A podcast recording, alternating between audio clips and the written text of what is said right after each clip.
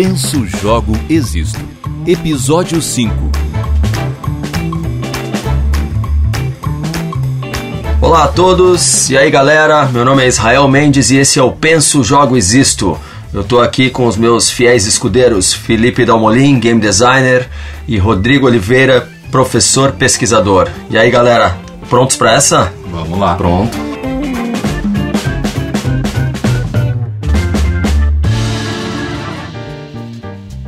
Então vamos que vamos, mais um episódio e dessa vez a gente vai conversar sobre será que existe liberdade nos jogos? E já vou largar um pouquinho essa pergunta para vocês, botando um pouquinho a galera em contexto aqui, dizendo o seguinte, ó, quando a gente fala de jogos aí pro ouvinte que estão é, talvez Vou tentar fazer um espectro aqui, sabe? Dizendo que alguns jogos eles nos entregam uma jornada um pouco mais linear, outros jogos entregam uma experiência até um pouquinho diferente do que escolhas, né? A gente tem conversado bastante sobre escolhas, o papel das escolhas no, na, na, jornada do, do jogador quando está jogando um jogo. Um ambiente completamente aberto, como por exemplo jogos que tecnicamente a gente chama de sandbox, né? É, sandbox é um jogo que praticamente você deixa ali o, o jogador num ambiente muito livre, muito vivo. Tô falando de jogos eletrônicos aqui para começar, claro que a gente pode também transbordar essa conversa aí para jogos analógicos, mas tentar entender assim, o que, que vocês acham, como é que bate para vocês assim, mesmo vindo nesse espectro e até fazendo um outro tipo de jogo para botar um pouquinho na, na, na, mesa assim, a questão dos puzzles, né, que daí também tem uma questão de até onde você vai, você trava, você pode ir para um lugar ou para outro. Eu vou começar com o Dalmolin, que é game designer e tem que passar por esse tipo de, de definição é, eu costumo dizer assim que para o nosso público aqui é, entender um pouquinho de processo criativo de jogo, né? O game designer é o cara que define os limites do paro ímpar, né? O que, que, que é o paro ímpar? O paro ímpar ele vai significar exatamente o seguinte: as pessoas têm que jogar os dedos juntas no 1, 2, 3 e já, colocando números previamente deverão ter pedido ou ímpar ou par para tentar adivinhar o que, que vai dar no somatório da conta dos dedos. Então, isso é o que o game designer faz. A partir daí, ele cria um, uma redoma de possibilidades. Então, a minha pergunta: existe liberdade nos jogos? É. E aí, Damolim, como é que funciona essa parada? Tipo, o cara é livre ou não é? Sabe? Você que é Deus nessa hora de criar os jogos. Legal, legal. Cara, gostei bastante da, da, da, da explicação do para o ímpar. Eu vou, vou começar a usar ela para explicar o que eu faço. Eu tô, eu tô muito feliz que eu também uso essa explicação. Ah, é? Eu uso exatamente isso. eu aí. nunca tinha visto essa. Eu, eu conheço uma outra que eu acho muito boa eu vou, vou usar para Acho que pode ficar auto-evidente a minha, minha, minha opinião sobre a liberdade nos jogos com essa explicação. Que é o problema da porta. Não sei se tu já viu também. Não, não, não. É da Liz England, que é uma game designer. Ela fala que para explicar em festas, o que, que ela faz, por exemplo, ela usa o problema da porta, que é o seguinte: é, existe uma porta em um jogo. Essa porta, ela está sempre fechada ou ela pode ser aberta? Se ela pode ser aberta, ela precisa de uma chave para isso ou ela não precisa? Se precisa, de que forma que o jogador fica sabendo disso? Que precisa de uma chave ou então que não precisava e, e era só abrir? Se ela não pode ser aberta, como é que o jogador fica sabendo disso? Se ela precisa de chave, como é que o jogador sabe qual chave ele, ele precisa para aquilo lá? Se ela pode ser aberta, ela pode ser fechada de novo ou ela nunca pode ser fechada? Se ela pode ser fechada, isso tranca por exemplo, inimigos, outras entidades, outros jogadores, ou isso não tranca? Ela pode ser trancada de novo? Então, toda essa série de, de, de, perguntas se referem a uma porta que é um dos elementos mais simples de, de qualquer jogo. Então, ela usa isso para explicar o trabalho do game designer no sentido de qualquer possibilidade ou falta de possibilidade dentro de um jogo é atribuição do game designer definir como que isso é feito e de, de que forma que são os, esses comportamentos dentro do, do jogo, né? Então, dá para dizer assim, o jogador pode abrir uma porta dentro de um jogo, ele é livre para abrir uma porta dentro de um jogo, depende se, se o game designer e a equipe de desenvolvimento e, e tudo fez essa porta ser abrível ou não, vamos dizer assim. Acho que do ponto de vista de, de para que, que a gente usa esse ferramental de possibilidades do jogador e, e, abertura de possibilidades, eu acho que a gente pode falar um pouco mais mais adiante assim, mas o game designer sempre vai ter que ter isso em mente no momento em que é, se define o comportamento de um jogo. Sempre vai, vai ter que fazer essa escolha. Isso aqui é linear, é direcionado, é controlado, é direto, ou isso aqui é aberto, é, é livre está mais no controle do jogador, ou às vezes isso é direcionado, mas o jogador tem que sentir que não, que a escolha foi dele. Isso tudo são, são, são coisas que o game designer precisa escolher. Então, uma primeira resposta talvez ainda, ainda rasa e cínica para a pergunta é só existe liberdade enquanto o jogo, o jogo permitir, sabe? É, você falou aí, eu, eu, me lembrei do gato de Schrödinger. A gente foi, foi um pouquinho quântico na, na, na explicação. Mas eu entendi o ponto, eu acho que. E a provocação foi mais ou menos nessa linha, já de cara, né? Eu acho que a gente vai ter que relativizar algumas coisas para conseguir problematizar da maneira correta, penso eu, porque é, qual é a liberdade que a gente está conversando, né? É, enfim, a gente já conversou isso também em, alguns, em algum outro momento aqui no, no, no podcast, mas a liberdade que é entregue para o jogador dentro daquele jogo, ela foi previamente planejada, né? Isso já me direciona para um certo não na, na, tentativa de responder essa pergunta. E não que a gente tenha que chegar a, a essa resposta, né? Na verdade, é o, é o, é o trajeto de buscar é que no, mais nos importa aqui. Mas, ao mesmo tempo, também existe uma questão de como é que essa liberdade, ela é esse grau de liberdade, digamos assim, ele é entregue para o jogador e como ele vai se sentir, porque no final das contas não existe uma conexão direta entre quem criou o jogo e quem está jogando o jogo, uhum. salvo por redes sociais, mas não faz parte desse recorte de raciocínio. Então, não existindo isso e sendo apenas o jogo essa essa porta, para uhum. usar a mesma metáfora, né? É, me parece que de cara eu posso também tentar ir para o ponto de vista do jogador, e daí me parece que se o jogador se sentir livre o suficiente, a resposta já tende para um sim. Uhum. Né? Então, assim, é, a gente, eu já estou colocando assim, uma certa relativização, uma certa referencial, né? É, Einstein dizia isso, né? Depende do referencial. Então, assim, é, é uma, uma possível abordagem para o problema. Mas eu acho que a gente pode, pode ir mais fundo aqui na jogada, sabe? Tipo, mesmo um sandboxing que realmente é possível fazer muita coisa num jogo que entrega muita liberdade, é, pelo menos uma liberdade aparente, né? Aí seguindo na minha linha.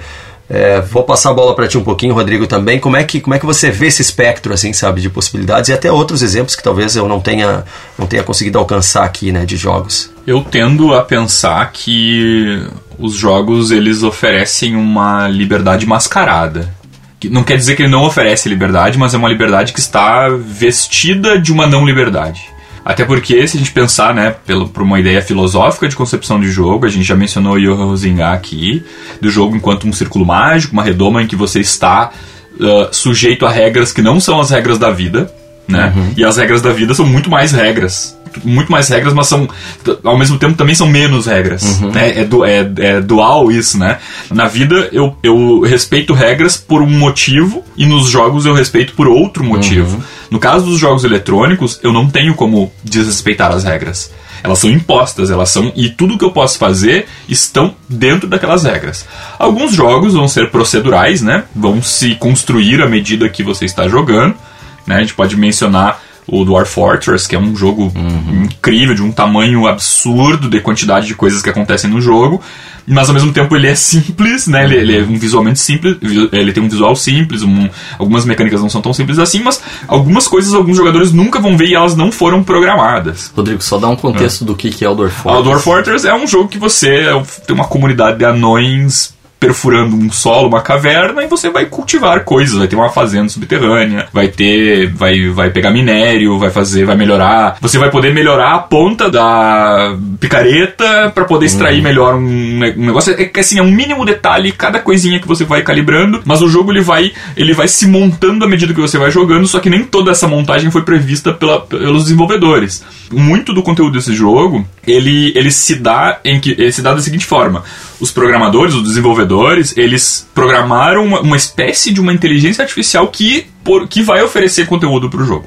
Então, nem todo o conteúdo que vai aparecer no Dwarf Fortress é um conteúdo que pessoas pensaram, mas que pessoas pensaram que tipo de conteúdo que vai ser previsto. Então tudo foi previsto, mas algumas previsões são feitas por uma máquina. Uhum. Então, e o Dwarf Fortress ele tem um visual de pixels, ele não é um, acho que hoje deve ter uma interface aí mais visual, mais iconográfica, mas ele é tão complexo que acaba que a, as pessoas que jogam Dwarf Fortress preferem nem usar o visual mais, comple mais bonitinho dele por causa da quantidade de memória que uhum. ele acaba ocupando, né? Então esse jogo ele é muito aberto, você toma muitas decisões. Eu acho que ele é até mais aberto do que os sandboxes que a gente, que a gente conhece, assim, de, tipo, mas ao mesmo tempo ele também tem as suas restrições, porque ele é um jogo 2D. Eu não conheço nenhuma interface gráfica do, do Dwarf Fortress além da clássica. Eu só sei que existem outras que são, que são mais, mais desenvolvidas. Mas assim, de, de qualquer forma, está dentro de uma redoma com regras específicas e que o jogador ele vai ter uma quantidade muito grande de tomadas de decisão e essa tomada de, tão grande de tomadas de decisão que às vezes é difícil até de contar uh, se assemelha um pouco à, vida a vida uhum. que não é jogo, né? Nesse exato momento em que eu estou falando aqui, eu tenho uma quantidade quase infinita de tomadas de decisão que eu posso ter sobre o que eu vou falar, sobre como que eu vou gesticular, inclusive sobre coisas absurdas. Eu não vou dar nenhum exemplo para não, pra não dizer tal assunto, mas eu poderia, a partir desse momento, fazer uma infinidade de, de, de atitudes e isso vai ter uma, uma consequência. Né? Vai, ter, vai ter uma consequência de alguma maneira. No jogo, de alguma maneira, toda essa, essa infinidade, entre aspas, de, de ações que eu faça, vão ter reações que não que são previstas de alguma maneira. Uhum. Por isso que eu chamo de uma liberdade que ela está mascarada de alguma maneira. Mas, mas eu não consigo dizer que não tem liberdade, porque eu acho que é um elemento de liberdade você poder tomar decisões. Uhum. Né? Se a gente pensar num jogo de damas, Jogo de damas você vai ter ali uma quantidade de assim, umas 12, 12, 12 pecinhas e o outro jogador vai ter 12 pecinhas. Na minha, na minha primeira vez de jogar, eu, eu só posso jogar com as primeiras quatro, né? Porque elas estão liberadas e eu só posso mover ela diagonalmente numa casa da mesma cor. Aí o meu jogador, o meu oponente vai jogar e aí nós vamos tomando decisões com base nessas e a, nessas peças que vão se movendo. E uma estratégia de jogo de jogo de damas ou de xadrez, né, é de você ir tendo mais oportunidades, ampliando suas tomadas de decisão. E quanto mais decisões, mais complexo o jogo uhum. vai se uhum. tornando. E você vai ter vários efeitos nisso, né? De, sei lá, tem um conceito chama análises parálises que alguns jogos oferecem, que você fica paralisado por ter muitas possibilidades. Por ter né? muitas possibilidades. Então, né, falando pelo viés do game designer, às vezes o game designer tá, fica, numa, fica numa divisão ali entre vou dar todas as uhum. oportunidades, uhum. mas será que dou poucas no começo para que o jogador se habitue à maneira de tomar decisões? Uhum. É uma espécie bem. É um, um, jeito bem construtivista de pensar o conhecimento dentro do, dentro do jogo, né? E a própria, a própria regra, o, o, o substrato do jogo, ela é uma regra é uma restrição de liberdade, né? É, é. é você acabou de falar das damas, uhum. a gente usou o exemplo do paro ímpar também. Nas damas, não pode começar andando com a peça para frente, sem ser na, na diagonal. Exato. Ponto, é uma restrição primeira uhum. que faz com que o jogo uhum. comece a existir. No paro ímpar, eu não posso colocar dois e meio no dedo, uhum. porque isso não, não, não, dá jogo. Não dá jogo. então né? existe essa restrição de liberdade também, que é não, não trabalhamos com números fracionados. Interess, no interessado um dois, interessante um 2,5 no, no, no, jogo, né? No Paroim. Eu vejo que de cara a gente consegue perceber assim que realmente tem, tem um, uma tensão entre a liberdade e as regras, né? Uhum. Então, as regras realmente são essa, esse, esse recorte, esse limite de, de possibilidades que, que é entregue para o jogador. Até eu fiz, quando eu fiz um, mestrado, eu estudei a ludificação do poema, né? Então, o poema de maneira lúdica, né? Como, como jogo, fiz um livro interativo. E escolhi estudar também, um, do, um dos, das, dos teóricos que eu escolhi foi uma escola, a Escola de Literatura Potencial francesa, chamada Oulipo. Oulipo. É, e eles tinham muito isso, eles tinham, eles trabalhavam com a questão dos constraints. Eles diziam que o arremesso do, do, do criador para a criatividade se dá a partir do cerceamento dela, da, uhum. da, da, criatividade, uhum. no sentido da liberdade, perdão, no sentido de que os constraints agem de uma forma que você precisa, a partir deles, a partir dessa restrição de possibilidades, ser então criativo. O foco ali especificamente era em criatividade, né? A gente está falando um pouquinho diferente. Mas também entendendo que a, a importância das regras e a importância desses constraints para que a gente consiga então extrair momentos é, de, de prazer né, no, no, no, jogo em si. E outro ponto que, que você fala ali, Rodrigo, eu traria aqui também, quando você fala que o ambiente ele, ele, ele, oferece realmente alguma liberdade, né? E a gente trabalha com sistemas de escolhas, a gente já conversou isso nos conceitos bem iniciais, nos episódios iniciais, e pelo fato de o jogo ser uma, uma plataforma, uma ferramenta interativa, existe isso, existe esse papel de primeira pessoa do jogador, né? Então ele toma as escolhas, ele toma as iniciativas e avança a, a, narrativa do jogo, e narrativa não é do ponto de vista cinemático aqui, é puramente o avançar das coisas, né? O progresso do jogo, ele que faz o progresso do jogo avançar. E ele tem que escolher entre uma coisa, entre A ou B, e muitas vezes isso também nos joga numa situação de que o jogo perde um pouco, perde a mão né, do, do, uhum. do jogador por se tornar um jogo enfadonho, um jogo muito, muito complexo, muito difícil, a pessoa descola. Aí também um pouco disso que a gente vem conversando, que é uma particularidade dos jogos, né, que é essa questão de como o jogo ele tem algumas portas de acesso, né, você precisa ter algumas chaves de acesso, aceitar algumas premissas prévias para conseguir aproveitar o jogo enquanto, enquanto enfim, é, plataforma de entretenimento, uhum. né, artefato de entretenimento, vamos dizer assim. Claro, a gente também está falando um pouco do círculo mágico, embora seja uma coisa um pouco mais simbólica, né, estou sendo um pouco mais literal nesses limites aqui, uhum. mas eu traria mesmo a questão de, é por isso que quando se está fazendo um jogo, né, ou mesmo quando se encontra isso na internet, a gente trabalha muito com a questão dos bugs e dos e dos cheatings, né? Que na verdade são as trapaças que, que as pessoas encontram, assim.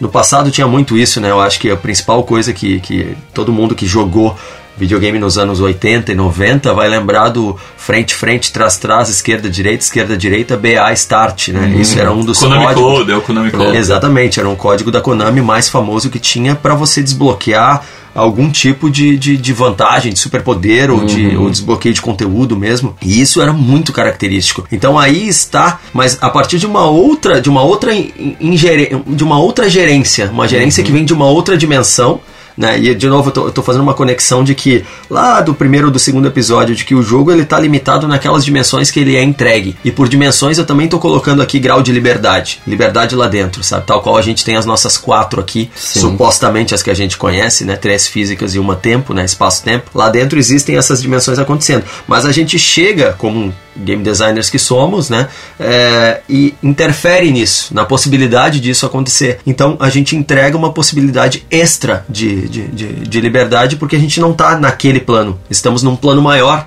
Uhum. Não sei se maior é exatamente a palavra, mas estamos num plano externo, né? Externo uhum, aquilo uhum, ali e que é. tem e que é um guarda-chuva em relação àquilo. Isso, claro, se a gente for largar isso aqui para um papo mais filosófico, teria que ter toda uma outra série de episódios aqui. A gente poderia estar diante de uma possibilidade, existe isso como possibilidade realmente de, de o que, que a gente vive aqui, né? uhum? Qual, qual é o sentido da vida? É ser realmente algo laboratorial, um ambiente de testes. Uhum. Mas o jogo não deixa de ser isso para um ambiente de testes. A questão é que a, a inteligência artificial não necessariamente sabe que está, uhum. que está colocado. E só um último ponto que eu queria também trazer para vocês, que eu acho que é um insight interessante, é que nos, nos jogos procedurais eu enxergo também que às vezes o, a máquina né, que vai criando aquilo, de certa forma ela está criando como fluxo de consciência. Então ela acaba sendo um fluxo de consciência meio robótico dentro do jogo. Uhum. Claro, sempre com as, as variáveis é, externamente implantadas uhum. ali. Mas é interessante porque a gente está pulando lá para dentro para entender se existe liberdade uhum. lá dentro, embora o jogador ele esteja aqui fora, né? Mas ele se conecta diretamente com o que está acontecendo lá dentro. Diferente da vida, a máquina não improvisa, né? Eu queria colocar, hum. eu queria colocar duas, duas coisas sobre o, o, o, o bug e o cheating, né? E a trapaça. A primeira coisa, assim, é um exemplo. Imaginar que a gente está aqui jogando uma partida de pife canastra que seja, né? A regra do jogo é na tua vez de jogo. Você tem nove cartas na mão, na tua vez de jogar você pesca uma e você tem que escolher se você vai pescar do descarte ou do maço fechado. Você vai ver se você combina essas cartas com teu, tua trinca, né? Ou tua, tua sequência, ou com a tua trinca de cartas, etc. E depois você descarta uma outra carta. Tudo isso tem um processo de decisão. O jogo não te dá a liberdade de você decidir pescar uma carta da mão do outro jogador, permanecer com cartas, ou pescar quatro cartas ao invés de uma, enfim. Porque isso descaracteriza o jogo. Isso faz com que não seja mais pife que você esteja jogando. Assim como um jogo de damas. Uhum. Eu, se eu tomar a decisão de andar não uma casa com uma dama simples, uma, uma pecinha simples, e andar cinco, ou, ah, ou se eu tô jogando na casa preta eu vou pra, vou pra branca, ou se eu tô jogando xadrez eu quero andar com um cavalo igual andando com a dama, é trapaça, é bug, eu estou desconstruindo o jogo e não é mais xadrez que eu estou jogando. Isso. É outra coisa, então não é mais o jogo. Já no jogo digital, os bugs são acidentes, né, de desenvolvimento, uhum. e aí o, alguns jogadores podem explorar isso e o bug passa a ser um exploit, né, passa a ser um, algo a ser explorado, mas o cheat não. A trapaça ela está prevista, né, uhum. está, é, o tá código que tu mencionou, ela está ela, ela pode ser implementada e às vezes ela é um assunto, ela é um assunto para gerar alguma coisa. E a segunda coisa que eu ia falar pro Titi, eu já coloquei num jogo que eu desenvolvi um bug proposital. porque eu queria fazer um teste, eu queria ver se aquilo funcionava. Se vocês me permitirem, eu coloco rapidamente. O jogo em questão era o Rede do Crime, né? Uhum. Uh, era um jogo, um, um RPGzinho de browser, né? Em que você tinha que ir clicando em botões para preencher barrinhas e isso ia cair ali uma arminha para você, você ia melhorar o seu personagem, etc. Não, não joguei, importa. joguei. Não importa tanto o jogo em si, mas sim a ideia. Eu quis fazer um experimento, eu tinha esse controle, né? Essa coisa que o Israel diz de, de uma, uma certa divindade ali, né? No, no, jogo, e eu queria fazer um experimento em que eu, eu, em algum momento, eu fiz com que uma missão específica ela era muito melhor de fazer do que as outras. Normalmente as missões elas são proporcionais, o jogo pede um balanceamento de acordo com a progressão, que o jogador deva ir cumprindo com a dificuldade, uhum. tendo que melhorar o seu personagem ou sua habilidade para poder ir avançando. O que eu fiz foi pegar uma missão, um, uma ação do jogo mais antiga e dar nela ali um, uma espécie de uma recompensa maior do que deveria. E eu quis ver quanto tempo levava para isso aparecer de alguma maneira, para que, os, que os jogadores percebessem e, e realmente começassem a fazer essa missão mais do que as outras outras. E aí eu fui acompanhando online, demorou um pouco mais de tempo do que eu imaginava, assim, demorou umas duas, três horas, era um jogo online, né? Mas aí eu mesmo usei meu próprio perfil na época do Orkut, entrei numa comunidade e disse, galera, descobri um bug aqui no Rede do Crime e tal. E falei, na missão tal, missão tal. No momento em que eu coloquei isso, foi uma questão. Aí eu comecei a monitorar o que ia acontecendo. A missão começou a aumentar a quantidade de pessoas que começaram a fazer essa missão. E além disso, sites que divulgam trapaças e cheats de jogos começaram a alimentar seus conteúdos com isso. Então eu fui o game designer que propus do, do, duas coisas: comportamento do jogador em jogo uhum. e comportamento da pessoa fora do jogo e também de uma espécie de uma mídia ali ao uhum. redor. Então, de alguma maneira, eu não sei, eu não sei se deveria me orgulhar tanto dessa história, né? Porque ela carrega consigo umas atitudes questionáveis, mas de alguma maneira eu conduzi a atitude tanto dos jogadores em um jogo, uhum, mas também fora. dos sujeitos fora do jogo. Uhum. E é um poder muito grande, né? É um poder muito grande que a gente acaba tendo de. de... Porque, cara, o Rede do Crime tinha 150 mil pessoas jogando, às vezes, alguns picos ao mesmo tempo. Então é, é, é muita gente que está de alguma maneira. Direcionando toma... esforço e, e tempo para uma coisa. Ao redor de decisões que eu estou oferecendo. E quando eu digo eu, tipo assim,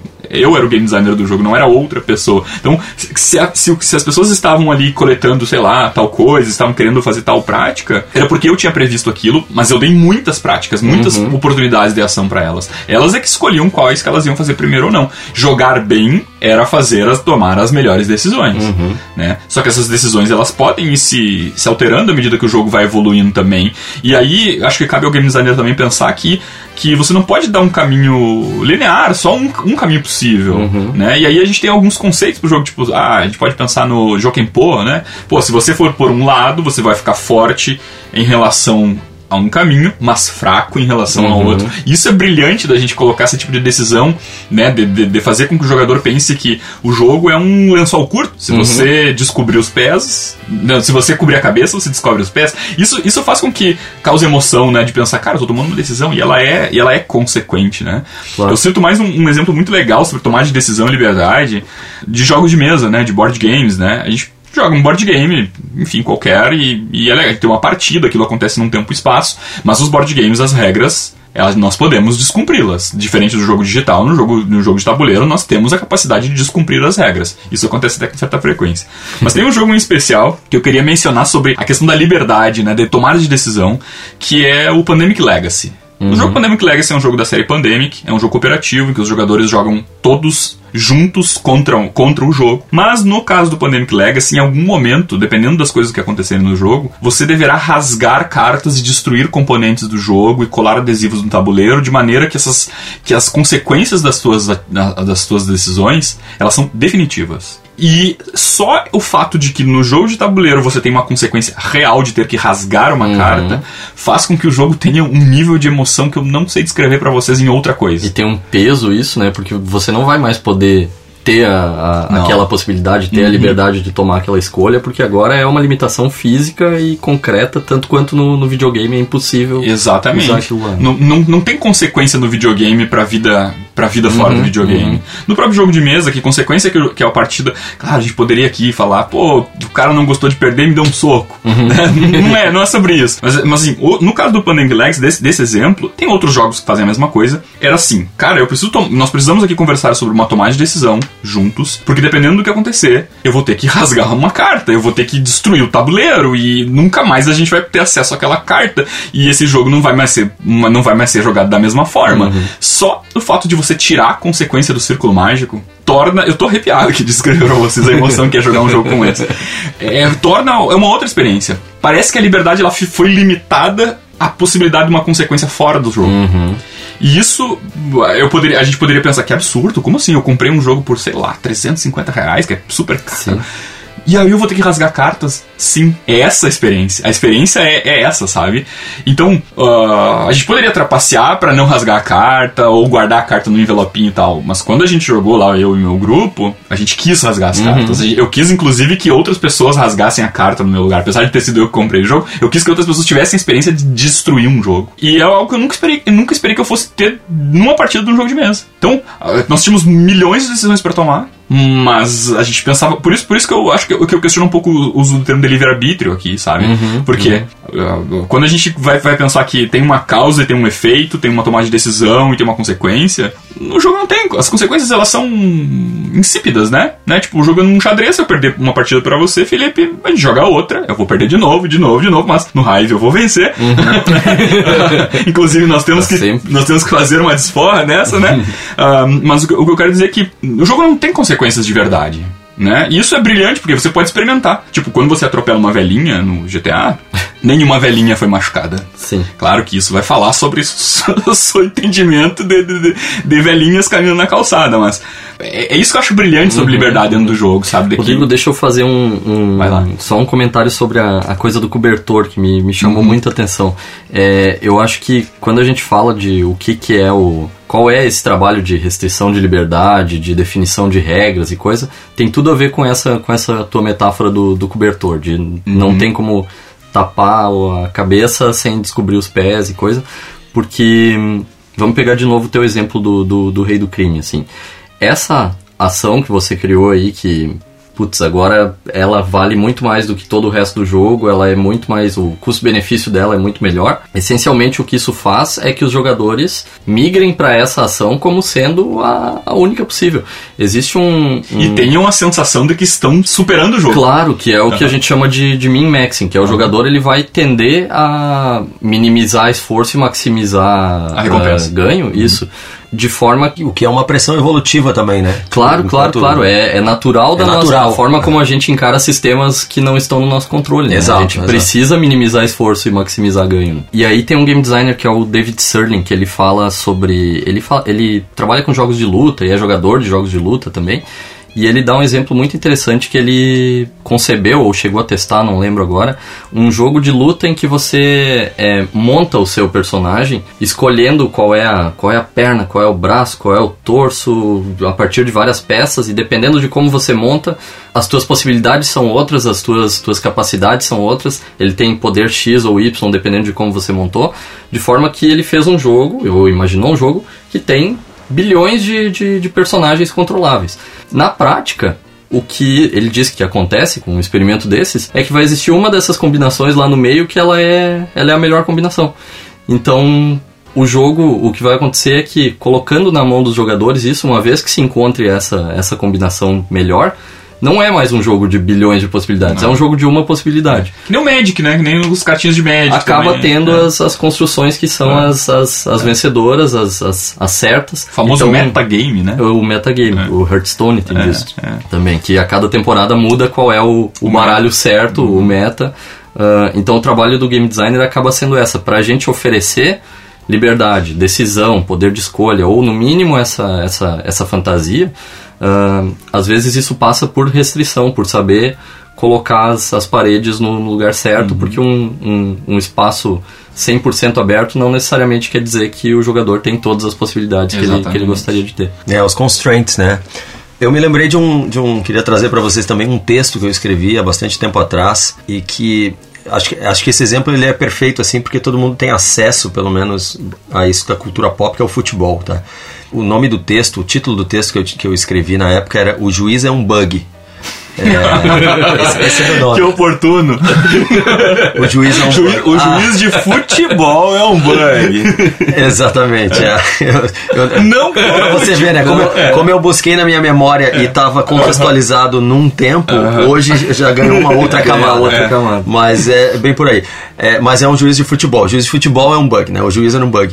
E a minha tese, a tese desse meu texto era a seguinte: que, salvo em questões interpretativas é, do futebol, toda vez que o juiz errava porque ele não via alguma coisa, ou ele errava de fato em questões objetivas, ele se transformava num bug e desbalanceava completamente o jogo. Por desbalancear, entenda-se inverter, in- inverter a vitória de um jogo, fazer um, um time perder um campeonato, coisa assim. E isso aconteceu N vezes. E, e o, o- o futebol em si, ele tem um pouco dessa sacralização, digamos, ele é meio intocável, assim, porque, enfim, eu acho que ele é, o, é, sem dúvida nenhuma, ele é o esporte mais, mais popular, assim, né, do ponto de vista, pelo menos, de cultural, planeta. Mas eu sempre notei isso, assim, nossa, é, era preciso, e hoje em dia a gente tem isso, que é o VAR, né, a entrada do juiz de, de câmera, né, de vídeo, mas eu sempre, desde as- de- desse, desse texto, quando eu consegui organizar esse raciocínio, eu criticava essa presença do juiz, salvo nas questões interpretativas. Então, o, o curioso que acontece hoje é o seguinte, né, em tese, o juiz de vídeo, ele resolve o problema, porque ele realmente ele tem a possibilidade do replay, o próprio o próprio juiz de campo tem uma, uma casamatinha pequena dele ali, uma tela, que ele vai lá e confere. A questão é que muitas vezes existe ainda uma certa zona cinza de interpretação. Então as pessoas ainda continuam criticando porque dizem, não, mas não foi. Mas quando a questão é interpretativa, e por que eu estou falando isso num contexto de liberdade? Porque no final das contas, quando a gente tem o, o cercado correto, né, os limites corretos do que pode e do que não pode fazer, né, os limites do para o ímpar, vamos chamar assim, o jogo só é justo quando jogado daquele jeito, né? Porque daquele jeito ele foi pensado a partir de um balanceamento perfeito de pedra, papel e tesoura, é, metaforicamente falando, né? Mas tipo, enfim, é, ele foi pensado daquela maneira é, ideal. E quando ele tem esse, sofre esse desbalanceamento por algum acidente, que pode ser um cheating ou um, um- um- bug, é, realmente o jogo já é outro jogo, ele é outra coisa. Com né? todos os jogos de futebol, os juízes, eles cometem erros. Estão programados para cometer erros. É muito comum que o jogador de FIFA, Pro Evolution Soccer, o que seja, de às vezes esteja nos jogando jogos nos jogos de videogame, Uhum. sim. os- os- os- é, está previsto um nível de, de erro de acordo com, do- com o juiz. Porque faz parte do futebol isso. Talvez com a entrada do VAR, eu confesso que eu não entendo muito, mu- muito de futebol, mas com a entrada do VAR, o, o jogo de videogame talvez receba isso também. Se o VAR diminuir a, a- a quantidade de erros que um juiz, né, um juiz de verdade, um juiz físico, uma pessoa comete no jogo, por que, que o videogame vai continuar oferecendo? Porque hoje os jogos de futebol existe essa margem, ele não é, ele não é perfeito. Por exemplo, eu jogo bastante FIFA, né? E tipo assim, o VAR já tinha entrado no FIFA do ponto de vista da, da correção, mas só como um replay de câmera mesmo, no- nos mesmos moldes de- do vôlei, por exemplo. Então, assim, às vezes o juiz apitava o gol, mas daí ia lá, a- daí era uma questão bem cinemática mesmo, né? Existia uma câmera, uma, uma sequência de câmera que mostrava a bola. é, batendo fora da, Da linha, linha. entendeu? E daí dizia no goal, né? Então, tipo, não tinha sido gol e revertia a, É a- mesmo? a- é, exato, ele revertia aquilo. Claro, isso aí é do ponto de vista principalmente da, da, da emoção, né? Porque gera um, um parêntese de tensão, né? Que aquilo ali passa e você confirma ou, ou reverte. Mas, por exemplo, eu sempre fui muito crítico a, a uma frase que as pessoas sempre diziam em, em- em debates e, e elas colocavam assim, ó. Não, errar é do jogo, o juiz erra, ele faz parte. E, e dizia assim, ah, a banca paga e a banca recebe, sabe? O juiz erra para um lado, mas também erra para o outro. Mas na verdade, para mim, é o acúmulo do equívoco, é, o É. acúmulo do bug. Então tem dois bugs, e não que eles se anulam e tudo fica certo. É como, é como dizer que um erro justifica o outro erro, né? Não, não, não. É, nesse caso equivale-se, né? Ou balanceia o outro erro. Se a gente for pensar um ponto de vista super forçadamente me- de meta game design, ele até dá uma balanceada sim, mas, n- é, mas é por uma outra perspectiva. A pe- na, na linha de rigor de regra que a gente está colocando aqui, para entender qual é, é, a liberdade que se tem, isso não deveria acontecer de maneira alguma. Isso que sabe? tu falou de balanceia para um, é, erra para um lado, mas erra para o outro também é, é muito o que a gente fala sobre a presença de sorte no, no jogo, né? De aleatoriedade, que é sim. ah, tira o rigor estratégico da coisa um pouco, mas tá valendo para ti tanto quanto tá valendo para mim. Só que, beleza, pra sorte esse argumento é. Eu acho que é válido, eu acho interessante ele, mas é engraçado que a gente esteja falando da sorte a mesma coisa que a gente fala pro juiz, que não é, É, esse o papel. não é o o juiz não é um dado, Não é um que, dado, que define pra quem foi o gol. É né? É, essa é uma outra abordagem que é possível para tentar resolver de uma maneira meio enjambrada o papel de um juiz que deveria estar agindo de maneira, salvo nas interpretativas, de maneira objetiva. Sim. É, chamando ele como um elemento randômico. Eu também usava esse- essa nuance no texto. Isso era o máximo que eu conseguia alcançar para justificar o erro do juiz, de uma maneira randômica. Cara, Só tu, me- que tu me convenceu que o juiz é um bug, cara. O juiz dele margem pra um bug. Só que por design, ele não foi pensado dessa Não forma, foi. então é mais por acidente. Aí eu vou entrar numa outra coisa que eu queria puxar pra vocês, que são os comportamentos emergentes, né? Uhum. Então assim, às vezes a gente também tem isso, isso aí, comportamento emergente, só pra explicar pra quem tá ouvindo, na verdade é um conceito de, de, de quem estuda sistemas, né? Então assim, é, um sistema às vezes ele é pensado pra uma coisa, funcionalmente falando, mas a partir dali as pessoas encontram uma maneira de, de, de fazer o uso daquele sistema de uma forma diferente, completa, às vezes muito completamente diferente daquilo. Se Não apropria, falando- né? Uma se apropria, é. Eu não falo, eu não falo necessari- eu não tô falando aqui de engenharia reversa, que é uma outra coisa, tá? É, eu tô realmente querendo, eu vou dar um exemplo disso, tá? Um exemplo que tinha amigos meus no sistema de check-ins, a gente fazia isso, né? Sistemas de check-ins do, do, do, do- Facebook há muito tempo atrás. Foursquare. É, é, na- naquela época, naquela época do Foursquare. Mas especialmente no, no Facebook, que ele realmente é mais social, assim, plenamente social. É, tinha a- alguns amigos meus que a gente tinha por brincadeira se taguear em ambientes constrangedores. Então a gente fazia um check-in, por exemplo. Eu cansei de fazer check-in em, é, por exemplo, clínica de fertilidade masculina, sabe, com fulano de tal. E isso ia para uma postagem pública, social, e todo mundo ficava, que é isso que vocês estão fazendo aí? Não estava acontecendo aquilo, mas a gente inventou uma brincadeira a partir daquilo. Isso é um comportamento que emergiu a partir das possibilidades que o sistema nos entregava. E o cara tá indo em galera pra lá ainda. Pra... Exatamente. Não, e outro exemplo é as pessoas começaram a vender coisas em grupos de Facebook. O Facebook não tinha uma previsão de marketplace, e de repente o Facebook percebe, pô, é um comportamento emergente e o Facebook inclui isso nas suas possibilidades, né? Então, é, exatamente, isso aí são, são é, nitidamente a gente encontra no sistema, mesmo ele tendo sido criado com as suas limitações, ainda assim graus extras de liberdade, né? Porque as pessoas encontram uma maneira. E aí pode, pode até ter um pouco disso, né? Dessa questão de, de um mecanismo de pressão evolutiva que as pessoas dão um jeito de não necessariamente sobreviver, nesse caso, seria um- uma espécie de homo faber, mas de se divertir como um homo ludens de uma maneira alternativa Sim, àquilo que, sim. foi, que lhes foi entregue, né? Eu sempre dou o exemplo do, do Instagram, quando a gente tá falando de, de sistemas de pontuação e jogos in- se integrando na, na vida, assim, que ninguém ficava tirando foto de comida e, e mostrando Verdade. pros outros antes do Instagram, mas a partir daquele sistema se descobre que isso é uma coisa que pontua bastante nesse, nesse joguinho. Nada no Instagram fala nada sobre foto de comida também, não existe uma regra poste foto da sua comida Nem gato. nem gato, mas pela forma como a internet funciona e o coraçãozinho lá funciona e coisa, e isso começa a pontuar muito comida bonita, gato fofinho e, e isso toma conta da. Isso é um, isso é um micro recorte de um efeito borboleta, né? Que é Sim. entregue para as pessoas. Falando assim. de gato fofinho, eu vi uma notícia esses dias de um desenvolvedor que tá fazendo uma espécie de um sandbox. Não, não é bem aberto, não é tão caixa de areia assim. O que é, uma- o que vai ser- O que é bem o que é bem sugestivo. é. Que é que você, vo- você joga com uma gangue de gatos resolvendo mistérios. Hum. O que, o que é engraçado se o jogo for uma caixa de areia, né? Porque dá margem pro jogo ser um- uma porcaria, É, né? vira uma meta piada. Gato, caixa de areia.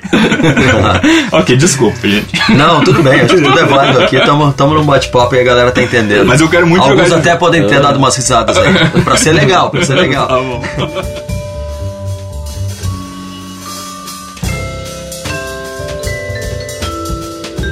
Mas é, um exemplo de comportamento emergente eu queria trazer um pouquinho do, do, do- o episódio que eu vi. Eu sou bastante viciado em Black Mirror. E eu vi o episódio Striking Vipers. É, spoiler agora pra quem não viu, tá? Pra quem não viu, então a partir de agora vai ter um, um- um rápido spoiler aqui. Basicamente, os caras. É, tem dois amigos lá, eles têm uma situação. Um cara já tem família, o outro é um pouco mais, mais aventureiro na vida, assim, né? Mais solteiro, tudo fica pulando assim de, de aventura em aventura. Mas eles, eles têm por, é, por hábito desde. Existe uma passagem de tempo no, no, no episódio, né? Mas eles têm por hábito desde de alguns anos antes, na amizade deles, jogar um jogo juntos, né? Um jogo de, de, de luta, tal qual o Street Fighter. E o tempo evolui, evolui também a tecnologia, eles recebem um pouco daquele, daquele chip que eles colocam na têmpora, assim. E o jogo passa a acontecer então no, no, nesse avançado tempo em realidade virtual. Né? Uhum. Então eles se projetam, eles até têm um joystick e tudo, mas eles controlam aquilo ali de uma outra forma. Só que é, dentro daquela evolução da, da, da, tecnologia que o, que o, enfim, que o Charlie Brooker sempre coloca assim, né, que é a problematização toda, eles passam a sentir sensações. E lá dentro. E é, é um jogo de luta, né? É um jogo de luta, um jogo de luta. Uhum. E tem, e tem, e tem uma... Dez anos atrás eles estão lutando com controles com, e na TV. Exatamente, com joystick normalmente. Agora eles já estão dentro do contexto de é, então, sensação. Tem, exato, tem essa evolução e, e, é importante essa nuance, que existe a sensação. Então eles encontram, é, eles vão lá, selecionam seus personagens, um seleciona uma mulher também um pouco erotizada e produtizada, uhum. e o outro, como se fosse uma, uma Kami, uma Chun-Li, e o outro amigo, é, ele seleciona um Ryu ou um Ken, né? Mais é. para um Ryu, assim. Que eles sempre é. jogaram com esses, com é. esses personagens, desde Exatamente. a primeira versão do jogo. Desde a primeira versão. Mas é um karateca contra uma, uma mulher bombada. Não chega, é, não chega a ser bombada, ela é mais. Do, é, ela, ela é erotizada é mesmo. Karateca, de certa forma, é, eu acho, né? Ela, ela é também, aham, inclusive. É, enfim, é, é, um jogo de luta, nesse sentido ele não é tão. Parece um Tekken. É, exato. Ele, ele é mais uni, uniforme, assim, uhum. parece, sabe? Mas a gente acaba tendo contato só com. principalmente com esses dois personagens. E os dois começam a lutar, tudo, e existe uma tensão que acontece entre, dentro deles. Só que, de novo, é, a partir de um jogo que a gente consegue entender, então que ele é um jogo de luta mais sandbox, a partir disso, quando dá essa virada, eles se beijam. Os dois, eles se beijam.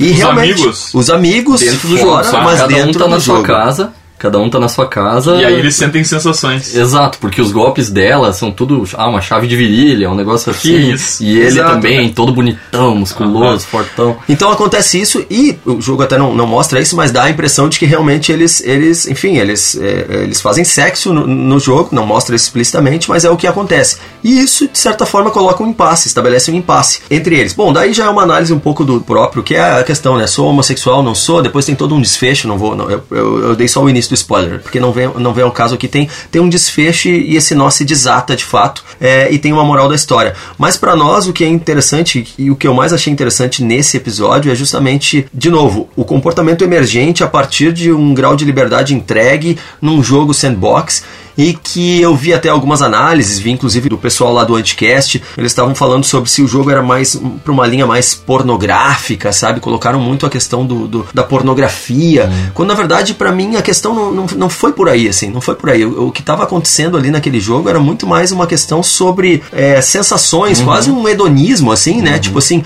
multiplicar ou potencializar o prazer que um jogo por si só já traria do ponto de vista da diversão, que a gente vem conversando aqui nesses uhum. episódios mas que naquele caso ali teve uma outra camada, que foi uma camada física na jogada, né? E que eles, claro, teve uma consequência até, uma consequência é, individual ali, identitária na jogada, né? uhum. né? Porque eles começaram a se questionar sobre isso e eles vão resolver isso aí de uma outra maneira depois. Mas foi muito interessante entender como um jogo foi o assunto de um episódio para trabalhar alguns conceitos e os que mais nos, nos, nos servem aqui para uma análise é essa questão principalmente de liberdade, porque era um jogo uhum. de luta e eles passam a se amar. Uhum, então, assim, é. o que é sangue vira suor, o que é é, ódio ou, uhum. ou, ou adversidade vira amor, carinho. Soco vira abraço. Soco uhum. vira abraço. Então tem um, um, um, um realmente uma, uma batalha de, de, conceitos ali isso, acontecendo. Isso, isso tá me lembrando o livro barra filme Jogador Número 1. Um, sim, né? sim, sim. Jogador Número 1 um tem essa pegada que aí das pessoas é isso, estão dentro. As pessoas estão dentro da, da, da, realidade virtual com um completo espectro de, de sensações uhum. e... Eu não, não li o livro, mas eu gostei muito do filme, Jogador Número 1, um, achei bem interessante. Gostou assim. do filme?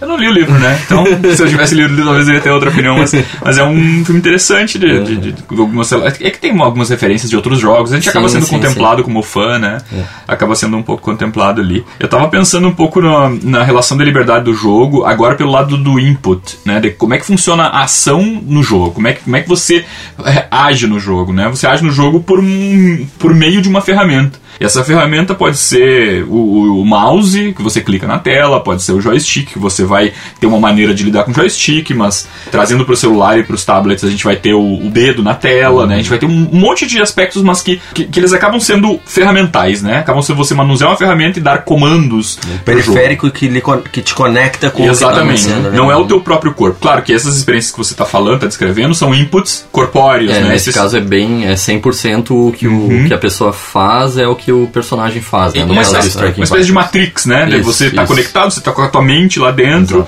A gente não tem isso ainda hoje. A gente, a gente poderia pensar que temos aí realidade virtual, que você bota um óculos, você vai ter uma imersão.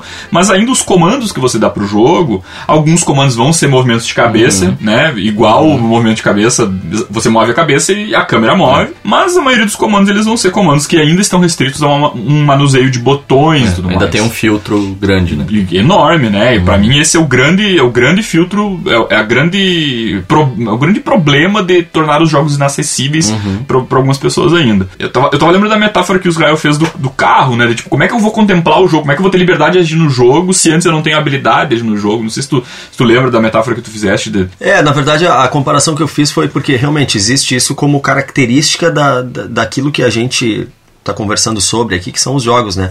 Então existe essa questão dos input, né? Como que eles são passados, porque a gente tem uma conexão distante entre a entidade que a gente controla, né? Ela é impossível na prática, porque é, o que acontece lá naquelas dimensões não acontece aqui na nossa, lá é virtual. o input ele é um limitador de liberdade, É. né? Um limitador de liberdade, exatamente. Então, nesse sentido, mas eu acho que a análise que foi é, que ela é mais saudável que ia ser feita é que uma vez, é, e a gente tem muito essa, expressão né, nos jogos, que é a masterização, né? Quando é, when you master something, né? Quando você é, domina, quando você masteriza alguma coisa, a partir de então, você nessa camada mais motora passa a ter uma relação mais automatizada, mais é, é, simplesmente contínua disso. Mais e você né? exato. É- E- e- e- é existe uma conexão direta. Eu costumo dizer que aí é quando, quando você masteriza algo do ponto de vista motor você faz uma espécie de, de você se transforma rapidamente num ciborgue, porque aquilo passa a ser uma extensão de você mesmo, sabe, momentaneamente para aquele para aquele uso específico. E o carro, o carro foi trazido nisso como um exemplo porque Aí você tinha dito, né, que tipo, é menos sobre dirigir e mais sobre olhar a paisagem, mas é preciso masterizar todo o processo anterior para então emergir essa liberdade toda de a gente conseguir acompanhar e ter as coisas todas que eh, da maneira como a gente gosta, que vai trazer o prazer mais legítimo, pelo menos, não sei se legítimo é a palavra, mas o, o prazer mais puro, sabe? Saber dirigir te permite ir, lugar- ir a lugares mais longe com o carro, né? Enquanto você não sabe dirigir, é mais difícil de, de você ampliar os horizontes, né?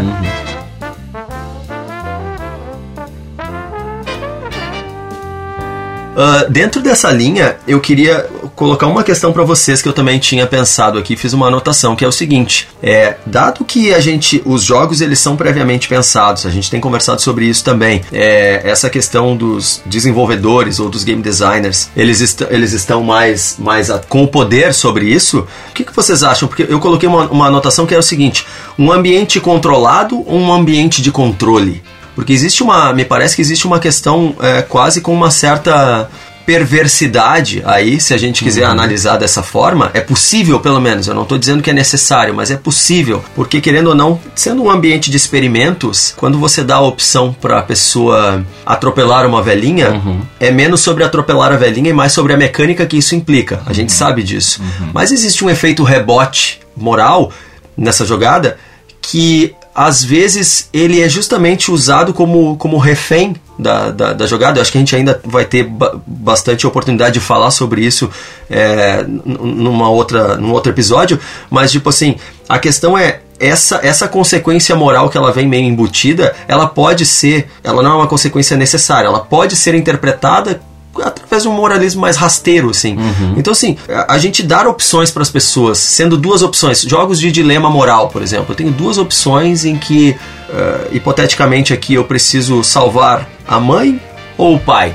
Entendeu? No próprio filme, aqueles Jogos Mortais, ele é muito construído em cima desse tipo de, de, de escolha. Como é que bate isso para vocês, assim? Esse ambiente controlado também é um ambiente de controle, do ponto de vista mais vigilante da expressão? Uhum. Foucault falava esse tipo de coisa também, mais vigilante da expressão. Como é que vocês veem isso, assim? Eu Somos acho... perversos enquanto criadores de jogos? Eu acho que um pouco, um pouco sim, sempre. Uh... Vai lá, solta a mão, solta a mão.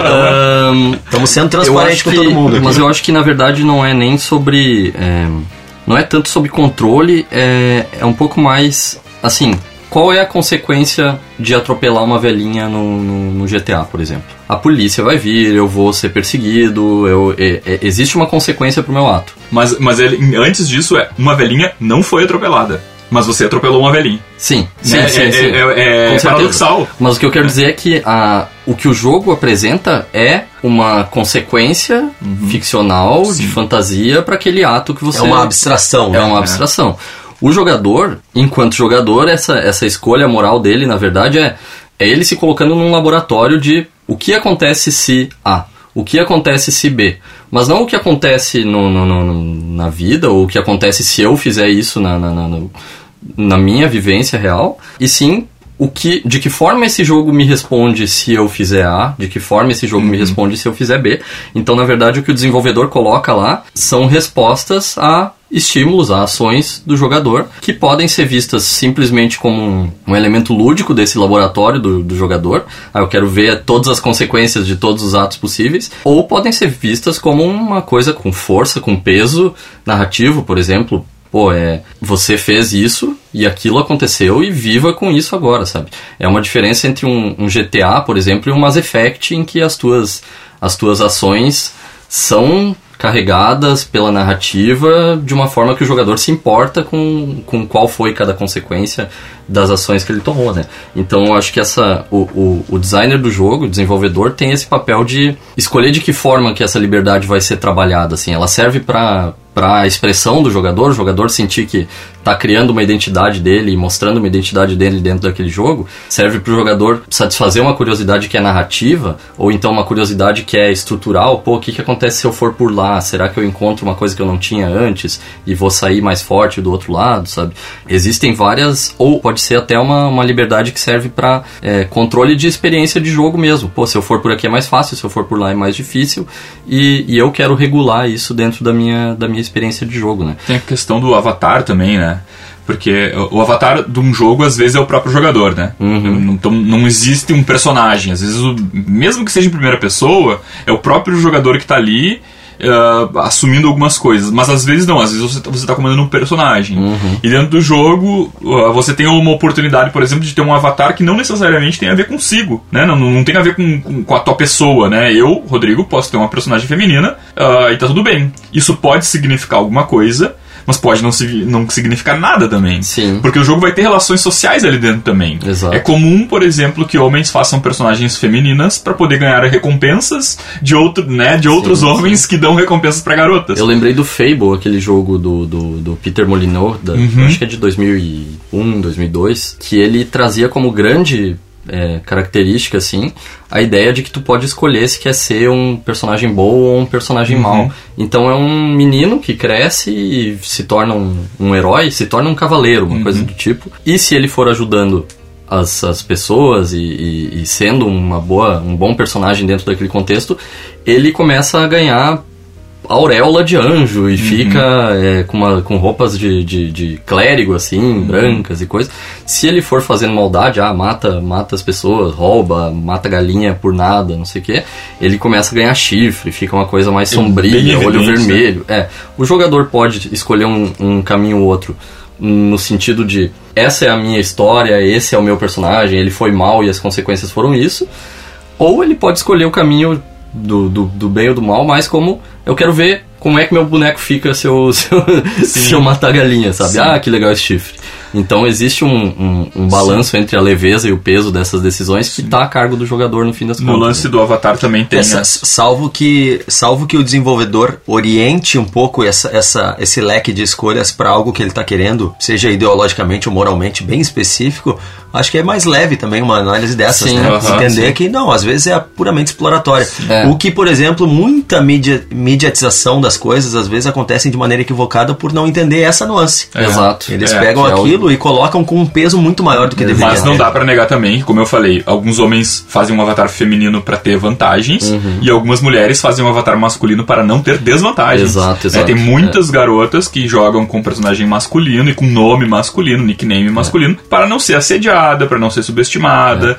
Então, de alguma maneira, não é só, não dá pra gente pensar em liberdade e jogo só pelo jogo, só- mas também pela socialização que ele propõe, né? Sim. Então, tu- tu- as restrições elas não são só das regras do jogo, elas também são das, das relações sociais entre eles, né?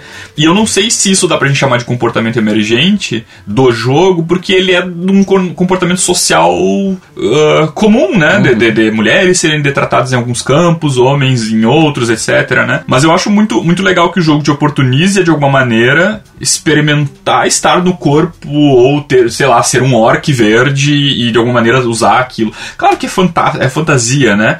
Mas como tu já citaste o o Antropy, né? O, o jogo da Misanthropy. Não, é Dysphoria, é, o jogo Dysphoria. da Isso, da, Isso. da Ananthropy, desculpa.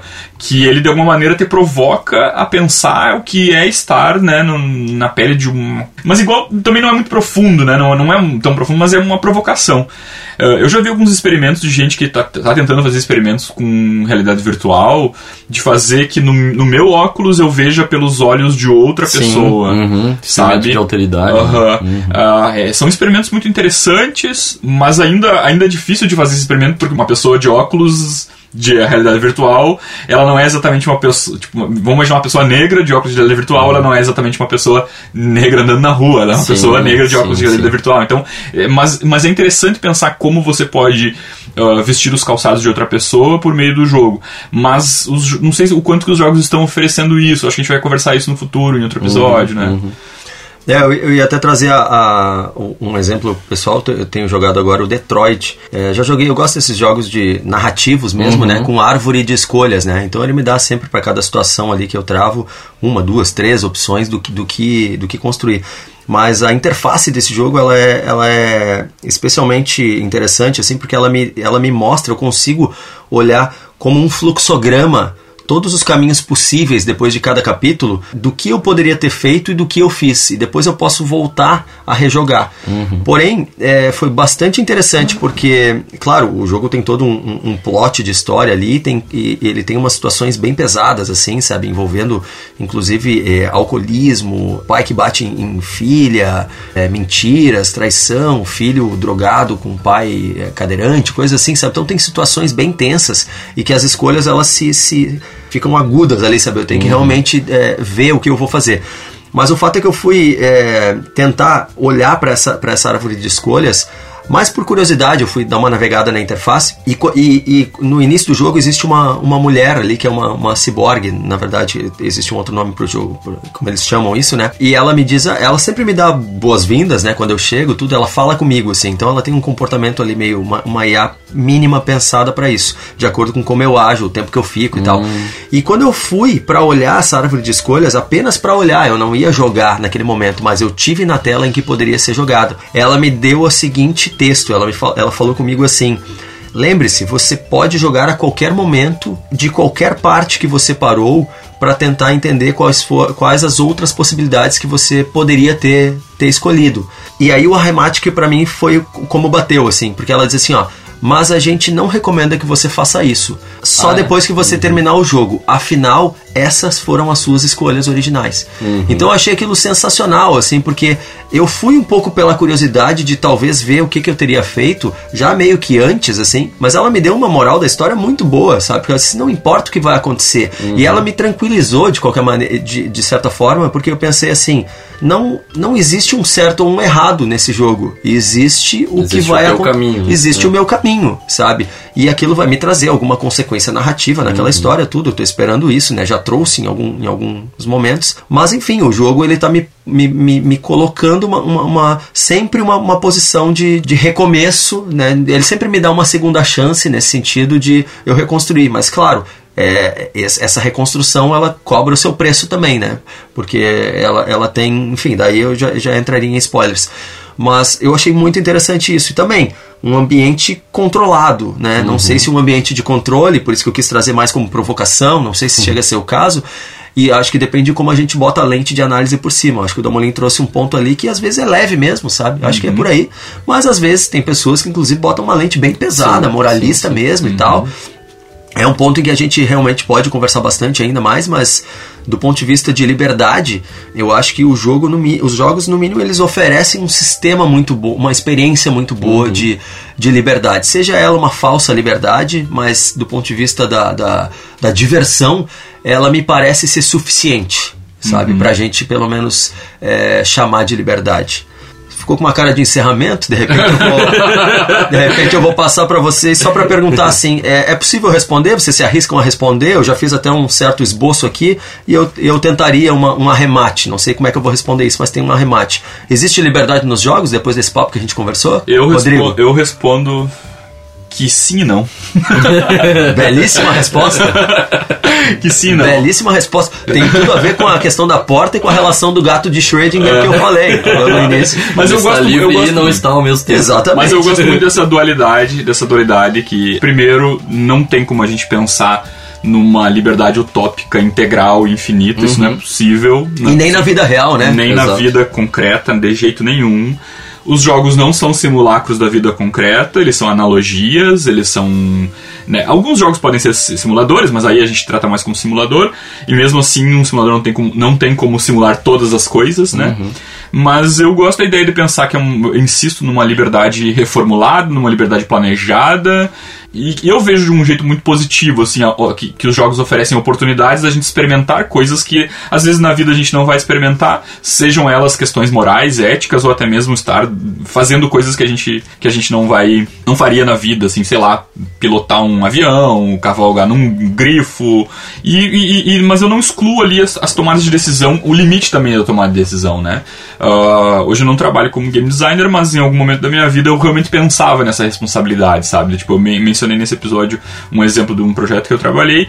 Hoje eu sigo trabalhando com outras coisinhas, com outras coisas de outras ordens, assim, mas, mas eu fico pensando mesmo, assim, eu tava pla- planejando fazer um jogo em que o primeiro input, o primeiro comando que o jogador desse para o avatar seria o comando que o jogador jogaria. Eu não ia dizer qual. Então, assim, se o jogador conectasse um joystick e tentasse mover o bonequinho, ele ia jogar com joystick. Se ele tentar com mouse, ele vai tentar com mouse. Se ele tentar com o, o- as teclas A, S, D, E, A, W, seria com isso.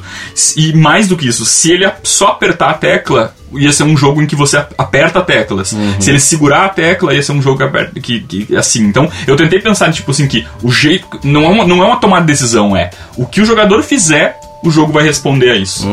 É um experimento que eu tô fazendo lá programando, né, fazendo por mim mesmo, assim, por, por vários interesses, até penso em como encaixar isso na minha tese de doutorado, mas porque eu, porque eu, tô, eu tô tendo pensamento sobre isso, sabe? De, Tipo, não só, não só sobre liberdade, mas sobre oferta, né, sobre o, o que, que eu ofereço e o quanto que o, a- o primeiro contato do jogador com o jogo determina como o jogo vai ser. Eu imagino que, hum, se tudo der certo, eu, eu- nesse desenvolvimento eu vou ter um experimento interessante, até, né, só pra, pra fechar também futuramente, se alguém quiser entrar em contato comigo, participar de alguns testes que eu vou querer fazer em algum momento, é só entrar em contato aí também. Legal, Felipe. Cara, eu concordo com, o- com o Rodrigo, eu acho que sim e não. Acho que eu queria trazer duas coisas. Uma é retomando ainda o, o Striking Vipers, que nem aquele exemplo que eu dei lá no, no começo, assim, da, da, da porta e da, da, da visão cínica de que a liberdade só existe enquanto você. enquanto o jogo permite.